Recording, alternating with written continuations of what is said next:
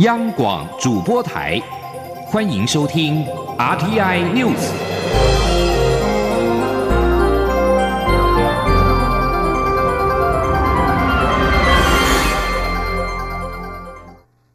各位好，我是李自立，欢迎收听这一节央广主播台提供给您的 RTI News。世界卫生大会 （WHA） 即将登场，驻慕尼黑办事处制作的小熊维尼霸凌台湾黑熊的图片，以中文、德文跟英文三种语言向国际喊话：世界卫生组织应该纳入台湾，避免全球防疫漏洞。今年的世卫大会将于五月二十号到二十八号在瑞士日内瓦召开。世卫组织在中国的压力下，再度未发出邀请函给台湾，台湾恐怕连续三年缺席世卫大会。驻慕尼黑办事处指出，世界卫生组织应该纳入台湾，避免全球的防疫漏洞，呼吁大家一起支持台湾以观察员的身份参加世界卫生大会。国际也纷纷的表达支持台湾参与的行动。外交部今天表示，捷克五十五位众议员日前联名致函世卫组织，力挺台湾参与世卫大会。秘鲁也有超过五十位国会议员联署声明支持台湾参与，外交部都对此表达感谢。在联名函中指出，台湾近年来缺席世卫大会，造成全球卫生网络的缺口，台湾两千三百万民众也遭到剥夺同享全球平等健康的权利，极为不公。信函内容也呼吁世卫组织秘书长谭德赛对台湾参与世卫大会做出安排。驻菲代表处今天跟马尼拉举办台湾日的活动，非国卫生部前部长欧娜也现身力挺台湾参与世卫大会。欧娜指出，台湾参与强化全球卫生，并且贡献良多，希望世卫组织重新考量让台湾参与今年的世卫大会。另外，《印度时报》的资深编辑高许近日也撰文指出。为了全球医疗健康的问题，必须支持台湾参加世界卫生大会。印度政府也应该表达支持。蔡英文总统今天和五百多名高中生面对面的交流，展开青春破框的论坛。蔡总统致辞时表示：“破框就是打破框架。他执政三年多来，做了很多以前总统都不敢做的事。”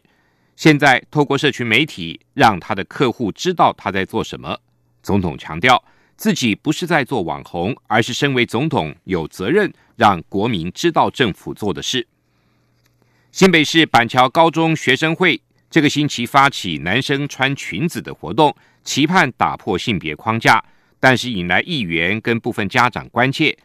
蔡英文总统今天回应，苏格兰的男子也穿裙子。早期的党国元老也穿长袍，社会应当用更宽容的态度来看待。记者陈国伟的报道。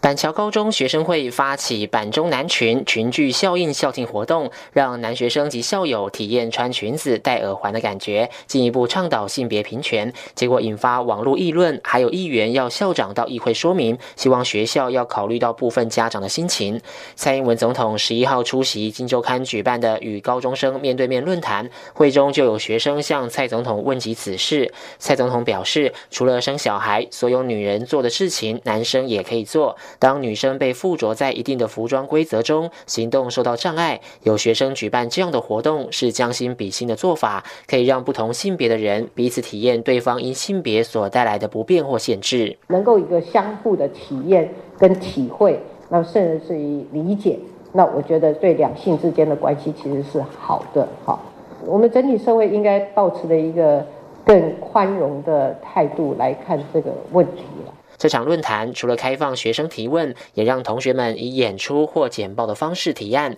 蔡总统看到在场的高中生都很有自己的想法，也向台下的教育部长潘文忠反映，应该增加高中生在学校校务会议中的参与比例。不过，他也提醒大家要重视人与人之间的沟通。民主社会讲的是权力的赋予和权力赋予后的责任。当你在行使权力的时候，你必须负责任的表达你的意见，负责任的跟别人。一起来讨论事情，那互相的辩论，你也可以接受别人的意见，这是最重要的。那最糟的就是当别人意见你不能接受的时候，你就走向一个比较情绪式的，或者是比较哎现在流行的用语叫做民粹式的啊召唤哈，那这个倒不是我们一个民主社会里面需要的。另外，也有学生向总统反映台湾人欠缺国际观的问题。总统回应，台湾人的国际观并不差，只是台湾的政治处境让国民无法亲身参加很多重要的场合，所以台湾每个人都有责任要无孔不入的走出去，将台湾人的价值讲清楚，勇于往前走，国际观就不是问题。中央广播电台记者陈国伟台北采访报道。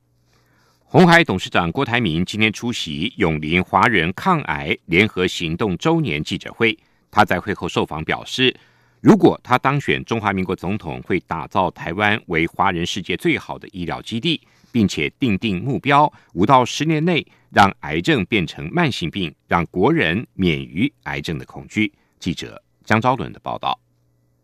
宣布参选总统的红海集团董事长郭台铭，十一号出席永林健康基金会举办的永林华人抗癌联合行动周年记者会。他致辞时指出，台湾有民主制度和自由的空气，有很好的医生技术。若他当选总统，会在台北、台中、高雄成立癌症医疗园区，将台湾打造成华人社会最好的医疗基地。郭台铭也认为，可以考虑设立健康福利产业自贸区，未来药可以免税，也可以让境外的病人在自贸区进行医疗或打疫苗。这是台湾医疗新的机会，让医生不用西进，可以留在台湾赚大钱，弥补健保经费不足。郭台铭并提到，日前访问美国，见到许多全美最大生化界创投基金的人，他们都建议他应该将台湾整合成为新医疗、新药技术平台。如果他当选总统，可以承诺与美国白宫签订一个包含台湾在内的合作计划，朝这方向努力。会后，郭台铭接受媒体访问时表示，若未来当选总统，一定会将国人健康当成优先市政药物之一，并定定大目标，希望五到十年内让癌症变成慢性病。郭台铭说：“我们有这么好的这个医生跟护理人员，啊，我希望结合他们，我要定个大目标，国家拨给经费，那定一个。”五年到十年的计划，让癌症，让这些啊会造成人类死亡的病症，能够变成慢性病，这是大目标。此外，郭台铭强调，政治应该为健康、为经济服务。他说，蔡英文总统称自己是半个经纪人，他则是整个经纪人，可以处理的比蔡总统更好。中国电台记者张昭伦台北采访报道。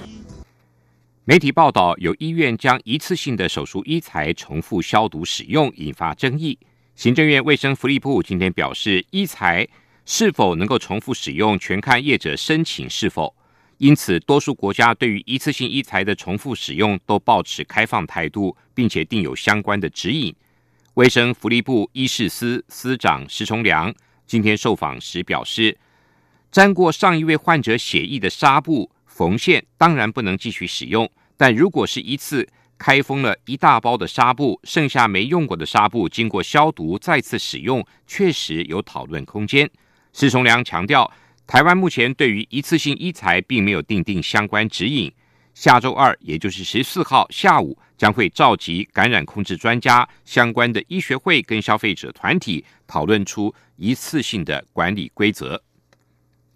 中国非洲猪瘟疫情蔓延，香港十号晚间传出失守。香港食物及卫生局局长陈肇始举行记者会，表示上水屠房有中国的猪内脏样本检出非洲猪瘟病毒，当局决定销毁屠宰场内的六千头的猪只。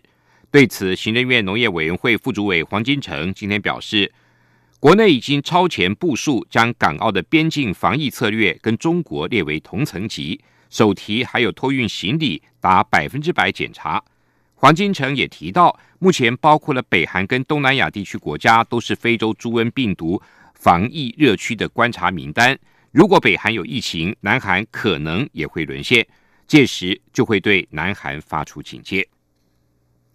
今年的大学学测采集方式转变，让许多校系进入个人申请第二阶段甄试的学生数暴增。全国十二年国教家长联盟今天前往教育部门口表达诉求。学生面临二阶面试撞期，各系又大幅增加备取人数，让更多学生的心情更加不确定，无法专心准备职考。对此，大学联招会表示，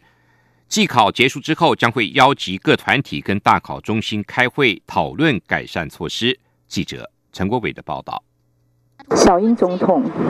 您知道吗？每个高三的孩子都是您的孩子。基隆安乐高中老师李玉如写信给蔡英文总统，表达每年高三生都要面对申请入学的种种问题。今年学测从五科必考改为选考，各大学校系在个人申请上最多只能采集考生四科成绩。以往作为同级分超额筛选的五科总积分无法采用，加上今年数学科的满积分人数高达七千多人，让通过第一阶段筛选的人数大幅增加。李玉如指出，每个学生最多六个志愿，有机会进入第二阶。段甄试后，还要想办法排除面试撞起的困境，否则将被迫少了选择的机会。而且今年各系增加备取人数，也让更多学子在五月中之前忐忑不安，不确定一个多月之后还要不要考大学职考。全国十二年国教家长联盟副理事长陈其珍表示，他们要大学招联会负起责任，并呼吁学测各科积分要从现在的十五增加到三十积分，并开放个人申请第一阶段不限志愿数，而且免。收报名费，第二阶段最多可申请六个校系。另一方面，只考招生名额也要增加到五成以上，而且先考后招，一次分发，才能减轻高三生的升学压力。没有给机会就不应该收钱。现在平均一个科系的二阶的面试的金额是一千元起跳，哎，一千元起跳，难道这个部分没有录取到你不应该退吗？大学招联会说明，由于高分群学生的流动性大，所以今年有些校系考量招生的有效性，同时想给考。考生更多上榜的机会，因而提高备取人数。大学招联会举例，像清大电机乙去年备取七十五人，最后就还有缺额，所以今年正取四十人，备取三百九十二人。而备取暴增的原因，还包含今年正备取考生都是数学及自然两科满积分，因此必须多列备取人数。招联会强调，今年是学测五选四实施的第一年，招联会后续将邀集大考中心及各团体研商改善措施。中央。央广播电台记者陈国伟台北采访报道：美国总统川普十号指出，美国跟中国代表进行了两天坦率而建设性的贸易谈判，协商会继续的进行。川普表示，他可能也可能不会移除加征于中国货物的关税，端视未来谈判的发展。在美国增加对中国进口产品的关税，美中两国高层官员在华盛顿进行关键的谈判之际。美国商务部部长罗斯十号表示，如果无法达成双边贸易协定，美国不介意提高对中国的关税。路透社今天表示，也门叛军青年运动的部队已经开始从红海重要的港口城市荷台达附近的萨利佛跟拉斯伊萨两处港口陆续的撤出部队。青年运动高级革命委员会主席胡提表示，青年运动战士已经开始从当地时间今天上午十点。台湾时间今天下午的三点开始撤出荷台达。胡提说，在沙地阿拉伯支持的也门政府不断拖延从荷台达港城市撤军之后，青年运动被迫单方面的展开撤军行动。在联合国去年十二月出面斡旋之后，青年运动跟也门政府达成荷台达与周边地区的停火协议，为了也门的和平打开了一扇和平之窗。双方同意从荷台达撤出部队。青年运动今天开始履行撤军行动。根据目击者表示，在青年运动战士撤出的同时，联合国小组也在旁边监督撤军的行动。南非国会大选今天的结果大致底定，南非总统拉马佛沙所属的执政党非洲民族议会依然在这次国会大选获得过半数的选票，但是因为执政期间。贪污丑闻跟种族不平等仍然是非常严重，使得非洲民族议会的选票严重的流失，得票率也下降。路透社报道，根据独立选举委员会在网络公布的南非大选的临时结果，非洲民族议会在八号的国会大选中获得百分之五十七点五一的选票，主要反对党民主联盟是百分之二十点七六。至于前非洲民族议会年轻的领导人马勒马。六年前脱党自创的激进在野党经济自由斗士得票率为百分之十点七九。非洲民族议会在这次国会大选取得过半数的席次，将使马拉佛沙再担任另外一个五年任期的总统。但是选票的严重流失，可能使得拉马佛沙在展开经济改革的同时，与反对党交锋时少了。